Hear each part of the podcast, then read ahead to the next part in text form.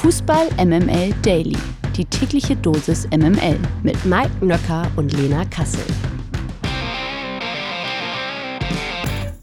Guten Morgen hier Dailies. Äh, das hier ist Freitag, der 16.02. Das hier ist Fußball MML Daily. Ich bin Mike Nöcker und ähm, mein Ying zum Yang Lena Kassel. Guten Morgen, Lena. Na, guten Morgen. Na? Na? Na? Ich versuche rauszuhören, wie dein Tag so war und wie die Fans, äh, Fans dich so begleitet haben. Ach du, ja, ich muss mich, glaube ich, an dieser Stelle wirklich mal bedanken. Was da gestern äh, über mich hereingebrochen ist, war wirklich Wahnsinn und bin ich ganz ehrlich, habe ich so auch nicht erwartet. Äh, an dieser Stelle nochmal wirklich vielen Dank an alle Nachrichten, die mich erreicht haben. Ich äh, kann wirklich nicht auf äh, alle antworten. Es waren tatsächlich zu viele. Ich bin äh, ganz beseelt und ich kann nur so viel sagen. Äh, ich habe dem Fußball unwahrscheinlich, wenn nicht sogar alles in meinem Leben zu verdanken. Und dementsprechend versuche ich ihn an allen Stellen und allen Ecken und Enden so, solange ich kann, zu verteidigen. Ich weiß, dass es sehr vielen ähnlich geht, dass der Fußball einen ganz, ganz hohen Stellenwert hat. Und ich glaube daran, dass ein anderer Fußball möglich ist. Und deshalb ähm, hoffe ich, dass wir alle noch ganz, ganz, ganz viel Spaß an dieser schönsten Nebensache der Welt haben werden. Und äh, ich sage mal so viel damit, dafür und damit stehe ich mit meinem Namen, ja. um mal aus dem Nähkästchen zu plaudern äh, und mal was Süßes zu erzählen. Lena hat sich so Gedanken gemacht, dass sie die Nacht zu gestern gar nicht schlafen konnte. Ja, das ist äh, das gehört Verstehe ich gar nicht. Du Ja. warst so toll. Ja, Lena. aber darum geht's gar nicht. Es geht gar nicht um Zweifel, sondern es geht einfach darum, dass man natürlich dann Dinge nochmal verarbeitet, dass man sich schon auch Gedanken macht und einfach äh, noch ein bisschen aufgekratzt war. Und äh, ja, es hat gar nicht so was unbedingt Negatives zu tun, sondern es ist einfach sehr, sehr aufregend. Und äh, das ja, kann man ja auch mal ganz transparent sein. Ich bin in der Hinsicht leider ein kleines Sensibelchen und äh, kann nicht so wie Mike Nöcker einfach innerhalb von 30 Sekunden dann einpennen. Das gehört nämlich auch zur Wahrheit dazu. wobei, wobei ich bin ein Monstersensibelchen, kann aber trotzdem schlafen. Vielleicht Ja, ist good das for auch eine you. gute Good Kombination. for you. Good for Ja. you. So, aber jetzt ähm, reden wir doch mal über das, was wir lieben. Die MML Daily Fragen an den Spieltag. Das Wochenende klopft nämlich an und wir sind sowas von bereit für den nächsten Spieltag, der uns bevorsteht. So langsam aber sicher wird es mit jedem Wochenende richtungsweisender in der Bundesliga. Passend dazu haben wir heute jemanden eingeladen, der die Richtung vorgeben wird. Er ist nicht nur Freund des Hauses, sondern trainiert auch die U19 von Borussia Mönchengladbach in der A-Junioren Bundesliga. Heute freuen wir uns darauf und auf ihn natürlich, aber wir freuen uns vor allem, dass er mal wieder bei uns am Start ist. Guten Morgen, Olli Kirch. Guten Morgen. Guten Morgen. Hallo Mike, hallo Lena und danke für die Einladung. Freue mich auch wieder hier zu sein. Olli, wir werden äh, in den nächsten Minuten sicherlich auch das ein oder andere Mal auf deine Ex-Clubs, da müssen wir im Plural bleiben, äh, zu sprechen kommen. Erstmal soll es aber um die Gegenwart gehen. Ähm, seit letztem Sommer bist du ja in Gladbach tätig. Erzähl mal, wie läuft's da aktuell so? Äh, läuft ganz gut. Also Saison ist, äh, ist gut angelaufen. Ähm, auch jetzt die, die ersten Spiele konnten wir erfolgreich gestalten, sind relativ gut dabei in der Weststaffel und ähm, was dann noch viel wichtiger ist, die einzelnen Jungs machen es auch gut, Mhm. haben sich also bisher individuell, aber als auch Mannschaft gut entwickelt und ähm, macht Spaß und wir haben ähm, jetzt am Wochenende das Derby vor der Brust gegen den FC. Ähm, das Hinspiel konnten wir leider nicht gewinnen und deswegen haben wir da noch eine Rechnung offen. Aber im Großen und Ganzen muss ich sagen, sind wir mit der Saison bisher sehr zufrieden. Sehr gut. Um, reden wir über alle Ex-Clubs? Also auch über den SC Verl und den ersten FC Kaiserslautern? Lena? Nein. wir mussten ein paar Abstriche machen. Die Liste ist ja lang bei Olli Kirch. Es geht also wirklich, da gibt's ja viel Schlimmere. Also wirklich, da war ich da relativ treu, muss ich sagen. Völlig frei von äh, Olli Kirch-Vereinen sind wir im ersten Spiel, das ist nämlich heute Abend um 20.30 Da spielt der erste FC Köln gegen Werder Bremen. Es sind ein Stück weit das Duell zweier Mannschaften, bei denen das Positive zurückgekehrt ist. Köln punktet in dieser Rückrunde wieder und auch Werder steht äh, trotz der Niederlage gegen Heidenheim eigentlich ganz gut da. Wir erinnern uns natürlich auch gern an das letzte Spiel der beiden Clubs in Köln. Damals gewann der FC mit einem unglaublichen 7 zu 1 gegen Werder Bremen.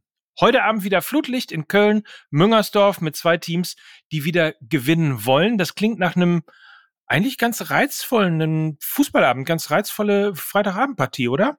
Das wird auf jeden Fall eine gute Unterhaltung. Also Köln ja irgendwie, glaube ich, nicht im Karnevalskater, sondern eher im Karnevalsaufschwung. da ging ja die, die Punkte Formkurve zumindest auch echt nach oben. Ich glaube, äh, Timo Schulz hat einiges bewegt, hat ein bisschen was umgedreht in, äh, in Kader- und Mannschaftszusammensetzungen, hat äh, nochmal anderes Vertrauen gegeben. Und im Moment, ähm, oder zuletzt hat sich das bezahlt gemacht, aber auch Bremen hat ja echt Stabilität gefunden. Also das wird sicherlich ein munteres Spiel. Kennst du nicht äh, Timo auch aus deiner Zeit, als du noch äh, U19-Trainer beim Hamburger Sportverein äh, gewesen bist? Hat sich das nicht überschnitten? Nee, das hat sich überschnitten. Da war ich, glaube ich, noch in Bielefeld U19 Trainer und wir hatten uns zu einem Testspiel mal verabredet. Äh, ist nie dazu gekommen, weil er dann, glaube ich, direkt den Sprung gemacht hat zu den Profis. Also wir hatten uns eigentlich schon verabredet, aber dann war er nicht mehr U19 Trainer, sondern durfte schon die Profis trainieren. Ich dachte, du hättest uns vielleicht noch ein paar Geheimnisse erzählen können, äh, was jetzt vor allen Dingen äh, beim ersten FC Köln vielleicht auch auf die Spieler zukommt und natürlich auch auf die bangenden und hoffenden Fans. Nee, das leider nicht, aber du müsstest es doch besser kennen als alter St. Paulianer. Ja, aber es ist ja auch langweilig, wenn ich mal die gleiche Geschichte erzähle, dass er ein toller Typ ist.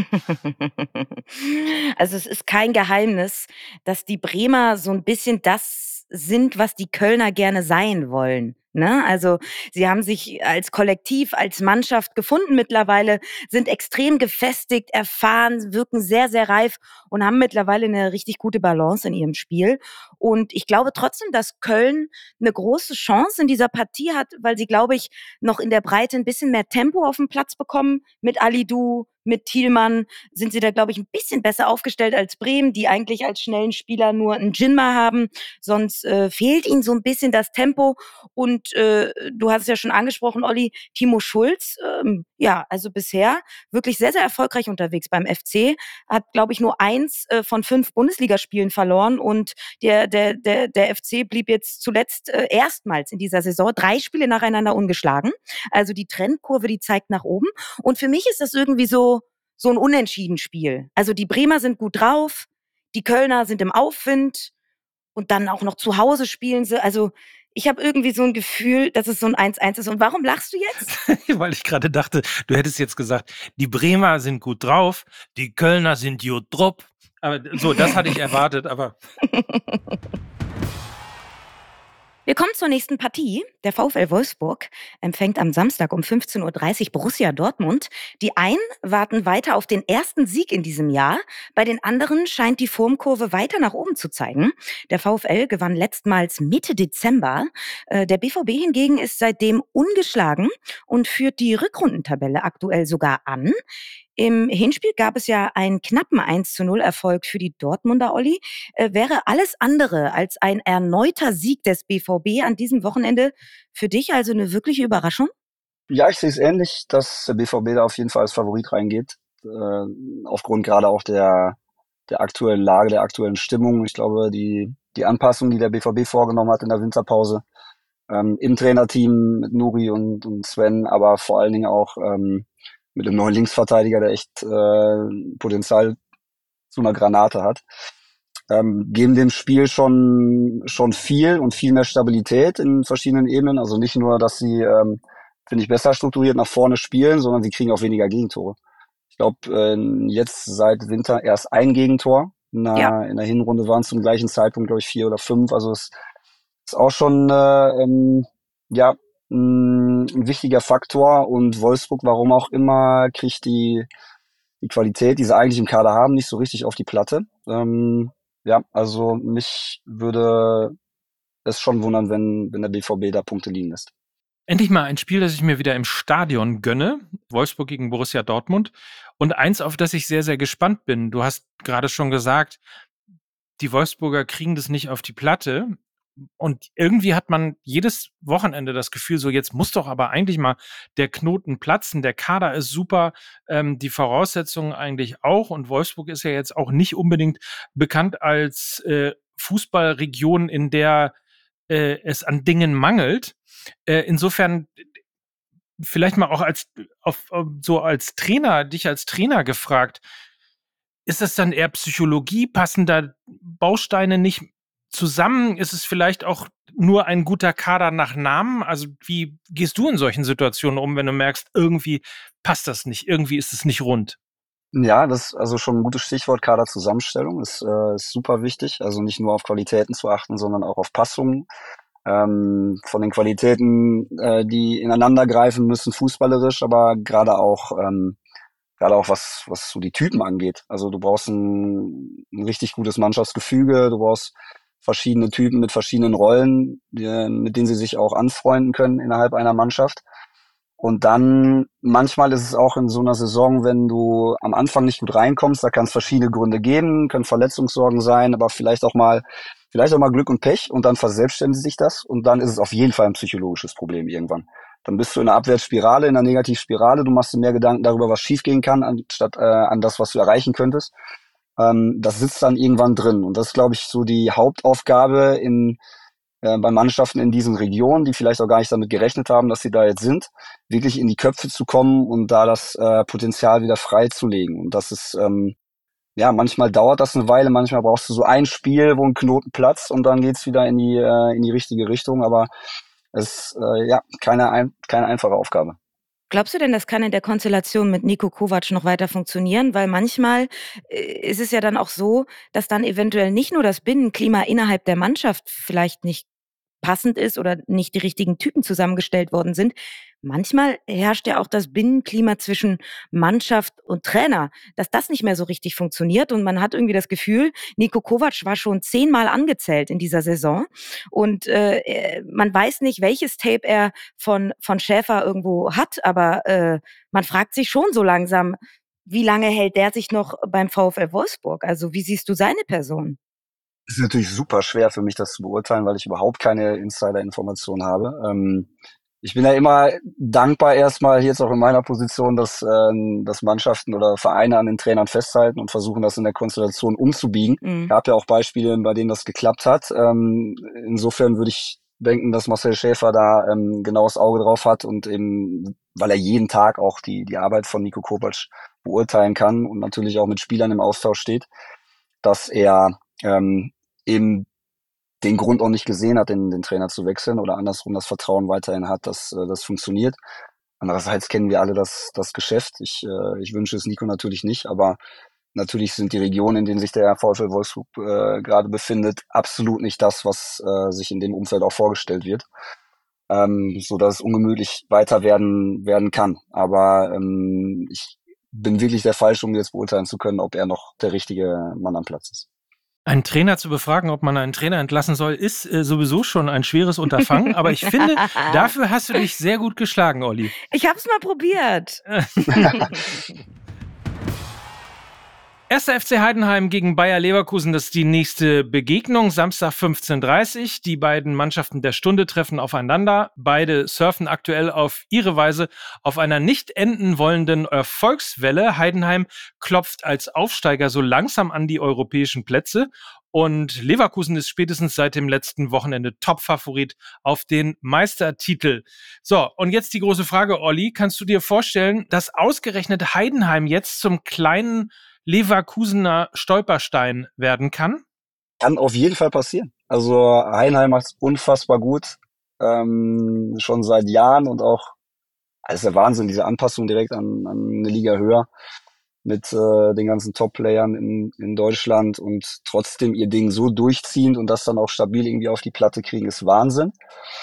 Ähm, deswegen ja, hundertprozentig möglich aber faktisch nicht möglich. Aber 200-prozentig bin ich mir sicher, dass Leverkusen zu stark ist, als dass sie es äh, zulassen. Also letztendlich liegt es ja in solchen Duellen immer an der stärkeren Mannschaft in Anführungsstrichen, ähm, dass die es gar nicht erst zulassen, dass Heidenheim zum Stolperstein werden kann. Und ich sehe Leverkusen so stabil, nicht nur fußballerisch, aber auch mental, dass ich, äh, dass ich schon glaube, dass sie das dort auch packen werden.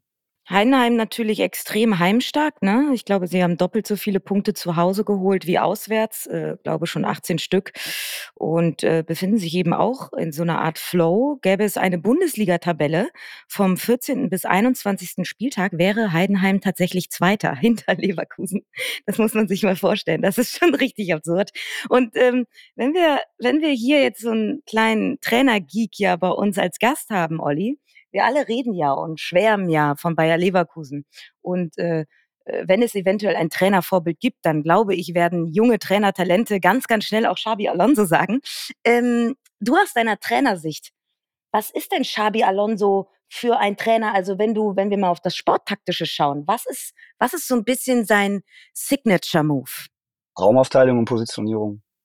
Ähm, ich finde das, ich finde es erstmal erstaunlich, dass er ähm, spielen lässt, in Anführungsstrichen, wie er als Spieler eigentlich nie auf dem Platz stand. Also in, mit einer Dreierkette. Ähm, und vielen Spielern, ich glaube nicht, dass, dass das jemals so in einem System bei Real Madrid, bei, bei Bayern unter, unter Pep vielleicht schon, schon nochmal eher, aber ähm, auch nicht bei, bei Liverpool so gespielt wurde. Und dass er dann seinen Weg gefunden hat, unabhängig so wie er es auf dem Platz empfunden hat, das nochmal so zusammenzubasteln, dass du einfach in, in jeder Phase spielst, Top-Positionierung hast, Top-Abstände zum Ball, ähm, auch ähm, in welchem Winkel zueinander. Also es sind auch echt kleine Details, die, die dazukommen. Das ist, ähm, ja, das ist Wahnsinn. Ich glaube, das ist so das, in dem er sich gefunden hat und gleichzeitig aber auch eine defensive Stabilität damit aufzubauen. Das bedingt ja alles aneinander. Also die Aufstellung offensiv muss ja genauso gewählt sein, dass wenn du den Ball verlierst, dass du direkt auch wieder präsent bist und auch ähm, entweder den Ball direkt erobern kannst oder ähm, eben in deiner Ordnung wieder defensiv sein kannst. Und das ist so, so im Gesamten einfach so, so ein geiler Fluss. Das macht wirklich einfach nur Spaß, äh, sich das anzuschauen. Du hast gerade Pep angesprochen, äh, Pep Guardiola, und er wird ja auch bei seinen Stationen ähm, Liverpool und Real Madrid auf Top-Trainer äh, getroffen sein. Ähm, du selbst hast äh, unter äh, Jürgen Klopp gespielt. Hilft einem das eigentlich so als Vorbild? es hilft in Ansätzen und hilft, es hilft auch mal situativ, aber natürlich nicht im Ganzen, weil ähm, das, das Letzte, was du machen darfst, ist natürlich jemanden zu kopieren. Also das, das wird nicht funktionieren. Es wird schon schlau sein, sich das eine oder, andere abzugucken und anzueignen, was du dann nochmal anwenden kannst, aber nie im Gesamten. Du musst deinen eigenen Weg finden, deinen eigenen Stil, deine, äh, deine eigenen Abläufe. Aber von den Besten etwas mitzunehmen, ist er wirklich ähm, nur schlau. Und ich denke, dass äh, Xabi Alonso das ähm, hundertprozentig auch so gemacht hat. Und dazu seine Spielerrolle, die ja auch sehr zentral in den besten Mannschaften der Welt auf Top-Niveau war, ähm, dann dazu kommt. Und das scheint ein gar nicht so schlechter Mix zu sein. Und wenn du vorhin gesagt hast, Olli, äh, so das, äh, der Signature Move von, von Schabi ist äh, Raumaufteilung und Positionsspiel. Wenn man sich dann halt fragt, wieso funktioniert das alles so maschinenartig bei Bayer Leverkusen, ist das, glaube ich, genau die richtige Antwort. Weil er natürlich in Räumen denkt, er denkt in Positionen und er denkt nicht nur ausschließlich in individuellen Spielern. Ne?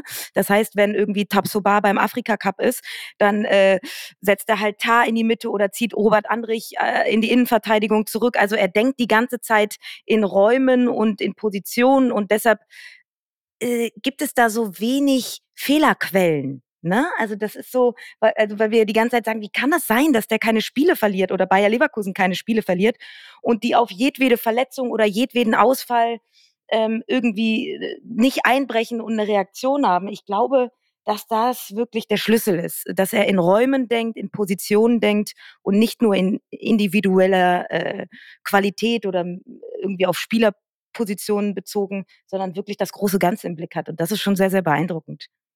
Ja, auf jeden Fall. Und auch wie sich dann jeder dem unterordnet in diesem ja. System. Also ich glaube schon, dass er viel in nicht nur Positionierung, Räumen, aber auch Profilen denkt. Also er, er weiß schon, welche Qualität er auf welcher Position haben möchte.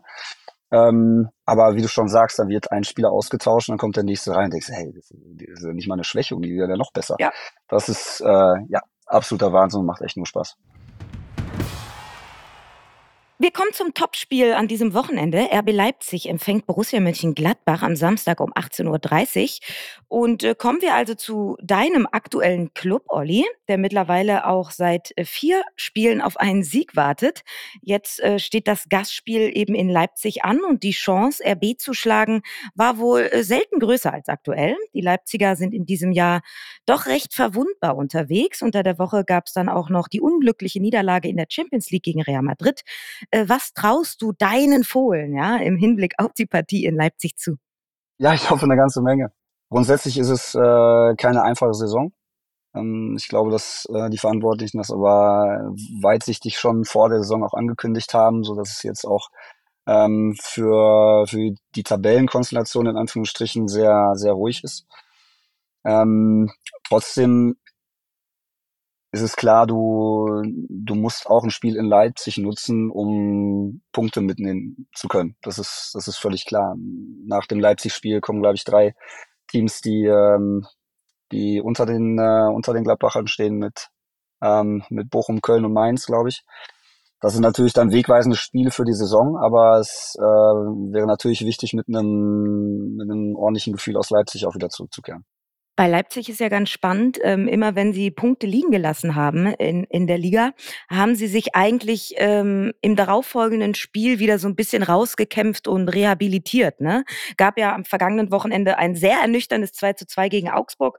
Und ich glaube schon irgendwie, dass sie dieses Ergebnis jetzt wieder korrigieren können, auch weil RB Leipzig, ich weiß, das ist nur ein statistischer Wert, ich sage ihn trotzdem, äh, immer nach Einsätzen in der Champions League in der Bundesliga ähm, sehr, sehr gut performt haben, beziehungsweise ungeschlagen sind, ähm, schafften nach der Champions League fünf Siege, ein Remis und 17 zu drei Tore.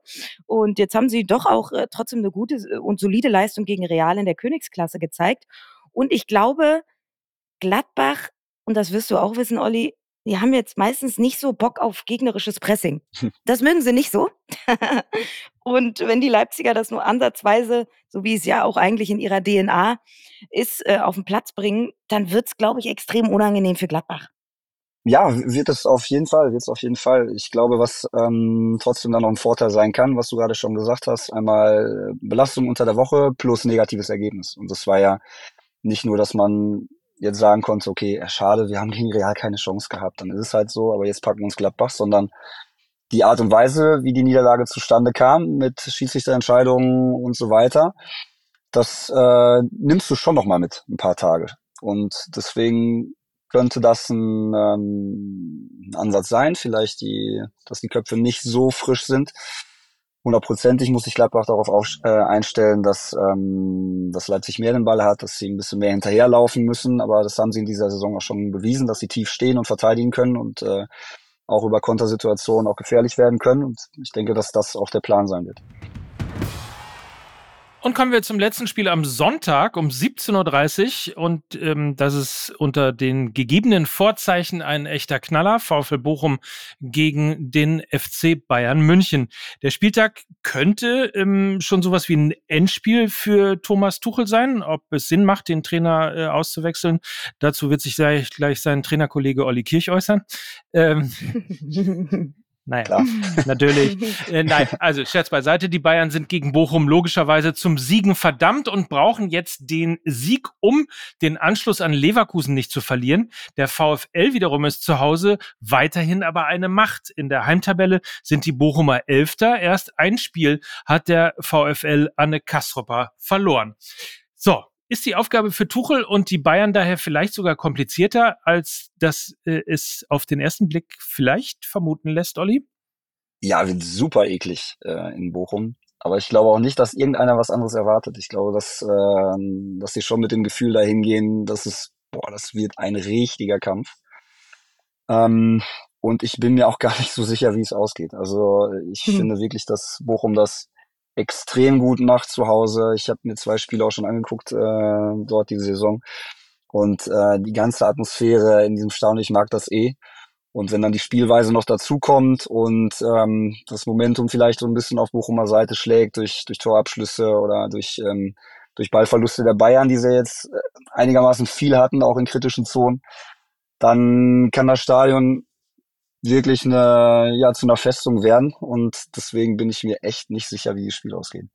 Ich glaube, was sicher ist, dass es ein Spiel mit seismografischem Charakter für den FC Bayern werden könnte, egal in welche Richtung. Ja, du kannst dich natürlich, wenn es richtig eklig ist, auswärts 17:30 Flutlicht gegen Bochum, wenn du dich da beweist und dich so ein bisschen freischwimmst, ja, kann das auch Der noch mal Ja, wirklich. Also, ey, ich würde es nicht ich würde es nicht darunter machen, weil du kannst dich natürlich auch dann kann sich so eine Saison auch noch mal äh, wandeln, ja? Also dann kannst du dich noch mal als Team irgendwie so ein bisschen äh, hinter so einem ekligen, dreckigen Sieg äh, vereinen und irgendwie freischwimmen. Aber es kann auf der anderen Seite auch ein richtiger Saarbrückentag werden. Ja? Also ich glaube ganz ehrlich, und das, obwohl die Bayern ja eigentlich die Bochumer immer richtig vermöbelt haben. Die letzten drei Spiele gegen Bochum haben die Bayern mit 17 zu 0 Toren gewonnen. Also das war sehr, sehr deutlich. Aber die Bayern sind eben gerade nicht Bayern-like, beziehungsweise Bayern-like ist aktuell etwas anderes und zwar ganz, ganz weit weg von spielerischer Dominanz und offensiver Spielfreude. Und ja, es gibt durchaus ein Szenario in meinem Kopf, was ich finde, wo ein sehr gut aufgelegter Manuel Riemann die Krise des FC Bayern durchaus verschärfen könnte. Also ich glaube, die Wahrscheinlichkeit war selten so hoch wie aktuell. Ja, könnte, könnte wirklich, wirklich sein. Das, ähm, wie du gerade schon gesagt hast. Man will sich das irgendwie gar nicht ausmalen, oder?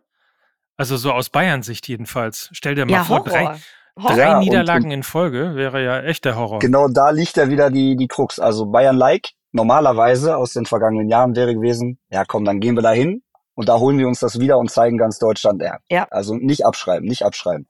Und im Moment hast du so das Gefühl, äh, ich weiß nicht, ob die da genau mit diesem Selbstbewusstsein rein, reingehen können oder ob die eben äh, eher im Hinterkopf haben, boah, wenn das jetzt auch noch schief geht, meine Güte. Deswegen ähm, ist das so Charaktertest natürlich immer, finde ich, ein sehr, sehr schwieriges Wort, aber dieses Spiel wird, glaube ich, vor allen Dingen auch in der ähm, in den Köpfen von, von Bayern München entschieden.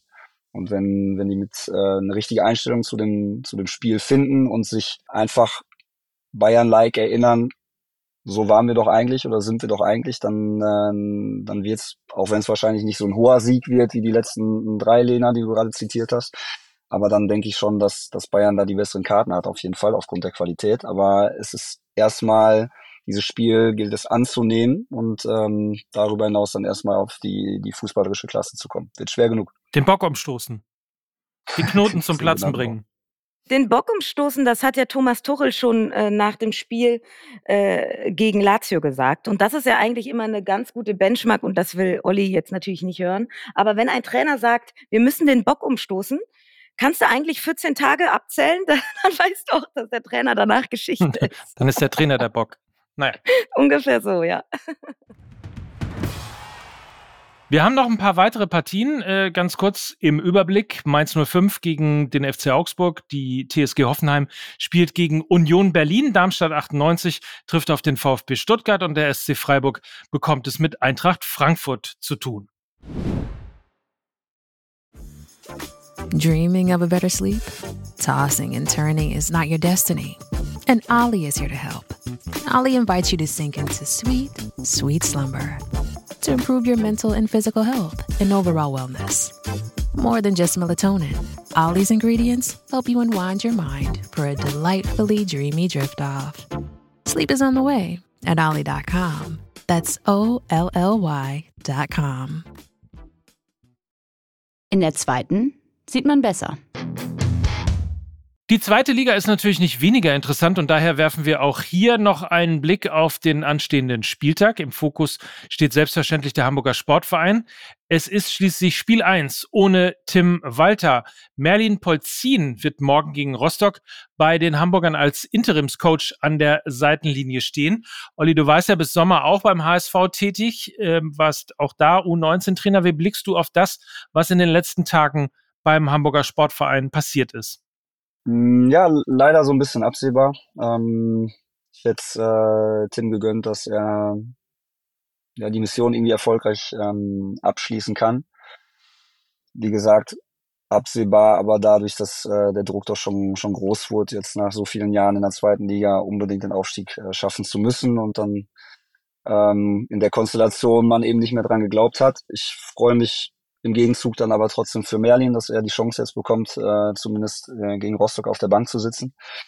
Ähm, halte sehr viel von ihm und bin gespannt, wie er, wie er die Jungs einstellt am Wochenende. Das sind, äh, glaube ich, alle, ne? Also Fans, ähm, Verein, ganz Hamburg, äh, möglicherweise auch die ganze Liga. Äh, denn ähm, das wird sicherlich auch eine große Aufgabe äh, sein, die da auf ihn zukommt, in jedem Fall. Lena, ich hatte dich unterbrochen. Nee, ich wollte nur kurz fragen, ist das dieser Merlin, der eigentlich Paulianer ist? Ist es der? Ja. Das ist der, der ist ja ne? beides. Der, ist beides. Der ist Hamburger. Ah, der ist Der ist Hamburger. Der ist Hamburger. Und, und haben, haben wir schon irgendwo gelesen, dass er für den Hamburger Sportverein zum, zum Zauberer werden soll? Mike. Ach, schön. Mike Drop. Das, die, die Headline kannst du dir jetzt anpinnen. Das ist dann, ja. ja das ja. sehr gut. Gibt einen Preis. Das ist ein, klassisch, das ist ein klassischer Nöcker. Machen wir schnell weiter, bevor er wieder äh, Oberwasser bekommt. Ähm, ja, also auch in Kaiserslautern, ja, gab es ja, ja einen Trainerwechsel. Da ist es ja. Genau. Ja, da ist es doch. Mit äh, Friedhelm Funkel soll jetzt alles besser werden. Am Sonntag trifft Funkel mit seinem neuen Team auf Nürnberg. Zeitgleich spielt auch Tabellenführer St. Pauli zu Hause gegen Eintracht Braunschweig. Die restlichen Spiele. Hertha empfängt am Freitagabend den ersten FC Magdeburg. Hannover muss gegen Fürth ran. Schalke empfängt Wiesbaden. Paderborn duelliert sich mit Kiel. Karlsruhe und Düsseldorf eine weitere Partie. Und dann gibt es noch Elversberg gegen Osnabrück. So, Olli, ganz kurz, wer steigt am Ende auf? St. Pauli, HSV. Würde ich gerne beide nächstes Jahr in der, in der zweiten, äh, in der ersten Liga sehen. Und dann ist es echt äh, offen und irgendwie spannend. Also Kiel macht es irgendwie auch, auch gut. Und ich finde den, äh, den Kieler Ansatz, die sind auch so ruhig und haben einen klaren Plan von, von der Art, äh, wie sie Fußball spielen wollen, von der ganzen Kaderzusammensetzung und auch Trainerbesetzung immer. Also finde ich auch sympathisch. Also drei Nordlichter für eventuell. Ist doch für dich dann kurz, kurze Wege, Mike.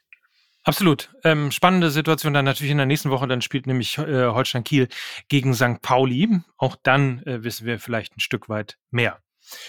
Wir wissen jetzt auf jeden Fall mehr von dir, beziehungsweise äh, von deiner Expertise. Vielen Dank, dass du ähm, uns mitgenommen hast durch dieses ähm, Wochenende des Fußballs und äh, Einblick in deine Meinung und deine Einschätzungen gegeben hat. Ähm, immer wieder spannend mit dir zu reden. Ähm, vor allen Dingen fand ich, ähm, ich weiß nicht, wie es dir geht, Lena, ähm, so diese Einblicke in ein Trainerleben sind dann schon nochmal besonderer, als wenn man einfach nur, äh, ich will das jetzt nicht runtermachen, aber einfach nur mit Journalisten äh, spricht, die dann irgendeine ganz normale Einschätzung der Lage sozusagen haben. Ja, wir haben immer gut reden, ne? Wir ja. stehen ja auch nicht in der Kabine, ne? So. Das ist äh, vollkommen richtig. Das ist vollkommen richtig. Dementsprechend kann ich mich da meinem Vorredner nur anschließen. Schön, dass du da warst, Olli. Komm gerne wieder. Wir freuen uns jedes Mal. Dann kannst du uns immer wieder schön einnorden und äh, das äh, brauchen wir auch. Sehr, sehr gerne. Hat mir viel Spaß gemacht, wie immer. Und gerne auf ein nächstes Mal. Tipptopp. Über Oliver Glasner und Crystal Palace und so weiter und so fort äh, sprechen wir natürlich in der nächsten Woche. Und am Montag dann äh, werden wir alles mal genau checken mit 100% Lena, äh, ob wir auch richtig gelegen haben in den Einschätzungen. Und äh, bis dahin können wir ja nichts anderes tun, Lena, als ähm, euch in ein fantastisches Wochenende zu entlassen, oder? So ist es. Macht's euch schön. Wir hören uns äh, Montag wieder. Und äh, das waren für euch heute Olli Kirch, Lena Kassel und Mike Nöcker für Fußball MML. Tschüss. Tschüss.